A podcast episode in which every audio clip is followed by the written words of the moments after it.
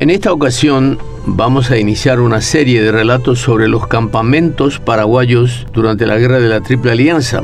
Y este capítulo es precedido por una frase latina que dice civis pacem para bellum, una expresión que significa si quieres la paz, prepárate para la guerra, aunque es atribuida al emperador Julio César, puede leerse sin embargo en un pasaje de la obra Epítoma Rei Militaris, escrita alrededor del año 390 por Vegesio, escritor romano de temas castrenses. Esta frase latina nunca estuvo tan vigente como en el Paraguay de los tiempos de la independencia, pues a partir de que las antiguas colonias españolas pasaran a convertirse en naciones, 17 estados autónomos en menos de 18 años, la consecuencia inmediata fue la explosiva inestabilidad política en toda la región especialmente en el solitario y aislado Paraguay, único país mediterráneo en la América de entonces, antiguo integrante del Virreinato del Plata y renuente siempre a su integración a las Provincias Unidas de la América del Sur, como querían los porteños de la época, y como lo pretendiera la República Argentina después, cuando el siglo XIX avanzaba hacia su segunda mitad. El doctor José Gaspar Rodríguez de Francia, el supremo dictador de la República del Paraguay, y los López, Carlos Antonio y Francisco Solano, padre e hijo, como titulares de los gobiernos de entonces, fueron quienes contuvieron los embates diplomáticos comerciales o económicos, hasta que finalmente militares, las agresiones querían hacer que el Paraguay se diluyera como Estado nacional en el virreinato a recomponerse entonces. Al estallar la guerra extendida desde finales de 1864 hasta el primero de marzo de 1870, los contingentes paraguayos se hallaban en los cuarteles de Asunción como en los campamentos de Cerro León, Encarnación y la fortaleza de Humaitá. Pero al iniciarse las operaciones contra la Triple Alianza, estos irían vaciándose de combatientes en la medida del avance del conflicto, o que se demandaran aquellas instalaciones para otros cometidos, los de la capital por ejemplo, se convirtieron en hospitales de sangre. Pero en oposición al desmantelamiento o decaimiento de los otros, fueron consolidándose algunos desde el incremento de las actividades militares en el Frente Sur y más aún cuando las operaciones comenzaron a desarrollarse con exclusividad en territorio paraguayo. Entonces adquiriría todavía mayor preponderancia el campamento y fortaleza de Humaitá al mismo tiempo que emergían los de Paso de Patria y Paso Pucú. La sucesión de campamentos con características de cuarteles generales se iniciaba con el campamento de Paso de Patria, ubicado en el extremo sur del territorio muy próximo al fuerte de Itapirú, en la confluencia de los ríos Paraná y Paraguay. La posición comenzó a tener fuerte protagonismo desde el 25 de noviembre de 1865 hasta que en las primeras horas del 23 de abril de 1866 y ante su inminente ocupación por el enemigo fue incendiado para su abandono.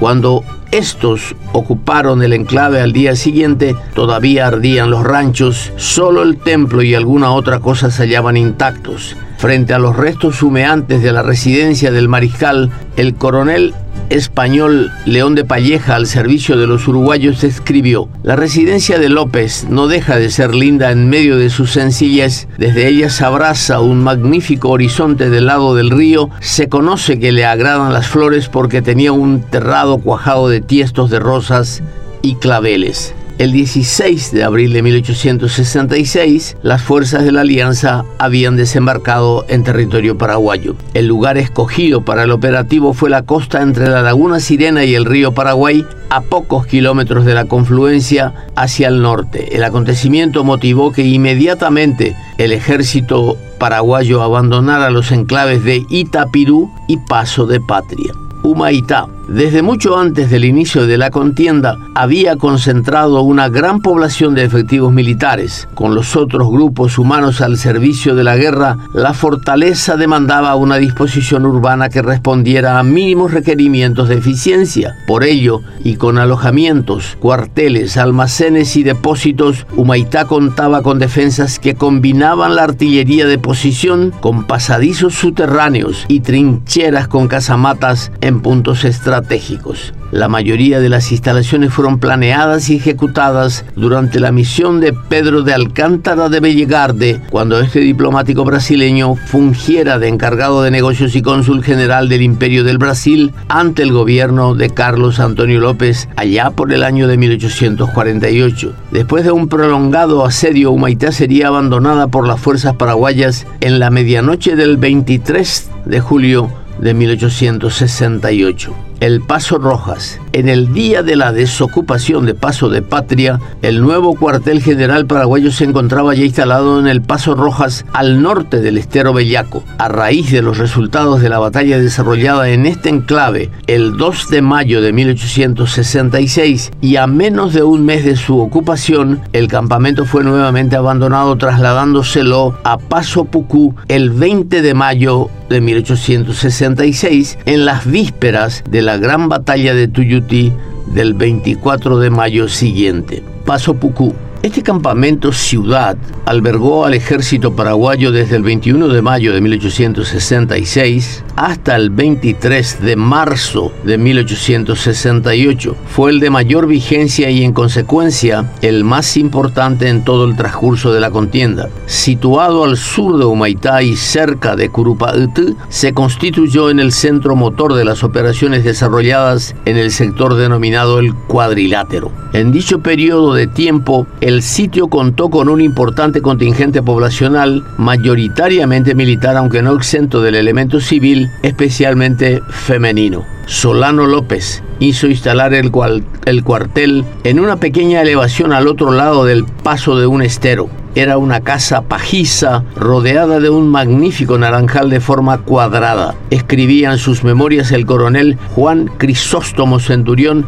acotando al respecto de sus instalaciones los siguientes datos. El cuartel general estaba a su vez rodeado de un palenque, dentro del cual, en el ángulo sudeste, se encontraba la casita de pajas del obispo Palacios y la del general Barrios. En el nordeste, la del coronel Felipe Toledo y la de algunos ayudantes. Al costado este, la de don Benigno y Venancio López, hermanos del mariscal. Al costado sud, las de los comandantes Fleitas y Martínez. Y en el mismo costado, pero fuera del palenque, la del general Francisco Isidoro Resquín. Más al sur, a distancia de unos 40 metros de la casa de Resquín, se encontraba la mayoría. La mayoría quería decir el Estado Mayor, compuesta de un grupo de ranchos o casitas de pajas en hileras formando calles. Aunque no fuera un testigo tan calificado como Centurión, Arturo Bray afianzaba la descripción con otras informaciones, que Paso Pucú contaba también con un hospital, una capilla, una oficina de telégrafos, a más de casas para el alojamiento del mariscal, cuerpo de guardia, cuartel de la escolta, residencia para visitantes distinguidos y un observatorio provisto de un refugio subterráneo.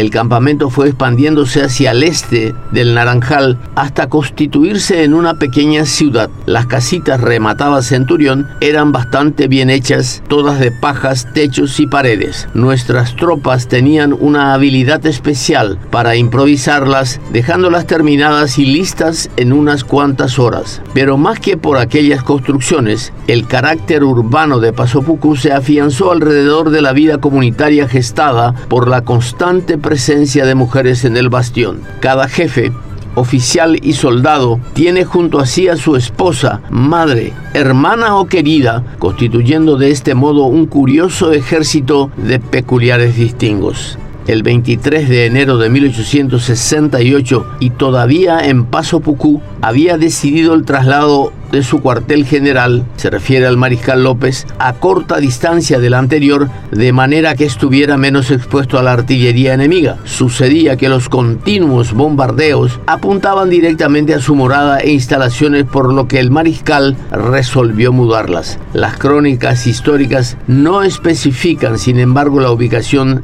exacta del nuevo cuartel, aunque habría que decirse que no se trataba solamente de la seguridad de López, sino que en muchas ocasiones en Paso Pucú el mariscal convivía con su esposa y con sus hijos. El inicio del operativo de abandonar el cuadrilátero se produjo el 3 de marzo de 1868 y tras el desalojo de Humaitá en la medianoche del 23 de julio del mismo año, López ya había mandado construir y equipar otros campamentos. El mismo se había anticipado al abandono de sus tropas cuando en compañía de sus familiares y allegados cercanos se retiró de Paso Pucú en las últimas horas de la tarde del 2 de marzo de 1868, una vez informado del fracaso del asalto a los acorazados que se había realizado en aquella madrugada. El mariscal haría una breve escala en Humaitá, donde después de dejar instrucciones a los custodios de la fortaleza, cruzaría el río para enfilar hacia el Timbó en la margen derecha. De allí pasaría por Ceibo hasta cruzar nuevamente hacia la margen izquierda y adentrarse finalmente por el Tebicuarú hasta el campamento de San Fernando.